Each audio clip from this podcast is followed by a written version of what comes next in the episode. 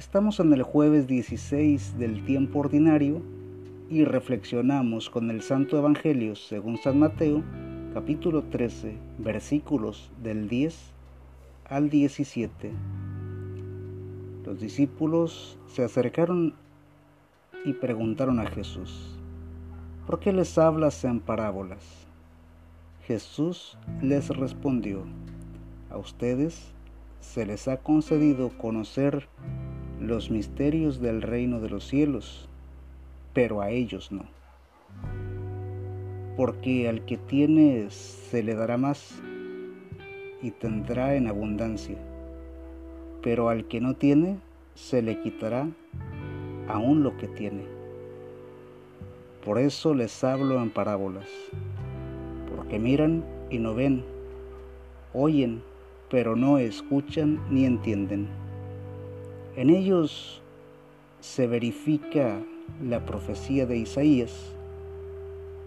Por más que oigan, no entenderán y por más que miren, no verán. Este es un pueblo de conciencia endurecida. Sus oídos no saben escuchar, sus ojos están cerrados. No quieren ver con sus ojos ni oír con sus oídos y comprender con su corazón. Pero con eso habría conversión y yo los sanaría. Dichosos los ojos de ustedes que ven, dichosos los oídos de ustedes que oyen.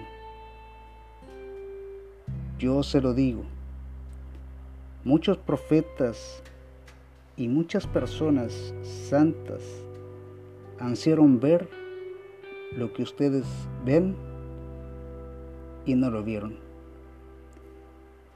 Desearon oír lo que ustedes oyen y no lo oyeron. Palabra de Dios. Te alabamos, Señor. Encontramos tres palabras clave en este pasaje del Evangelio. Corazón, conversión, sanación. No puede haber palabras más adecuadas para este tiempo. ¿Cuánta gente se pregunta por qué esta situación atípica de la pandemia. Y yo cambiaría la pregunta y diría, ¿para qué? Y la respuesta es compleja y sencilla a la vez.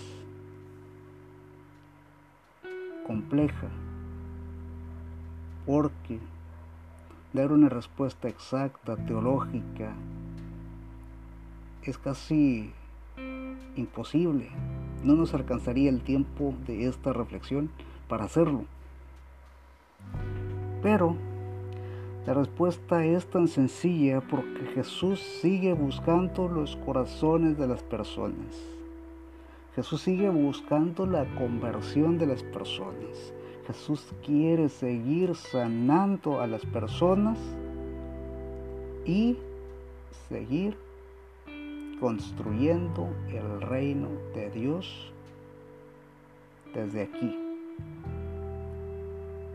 para que podamos entrar en el reino de los cielos y disfrutar de la presencia eterna de Dios.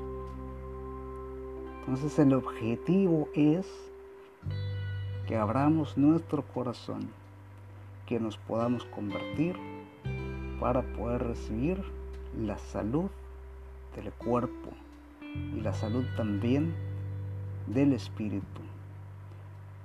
Es tiempo de conversión. Hagamos lo que nos toca. Oración y acción.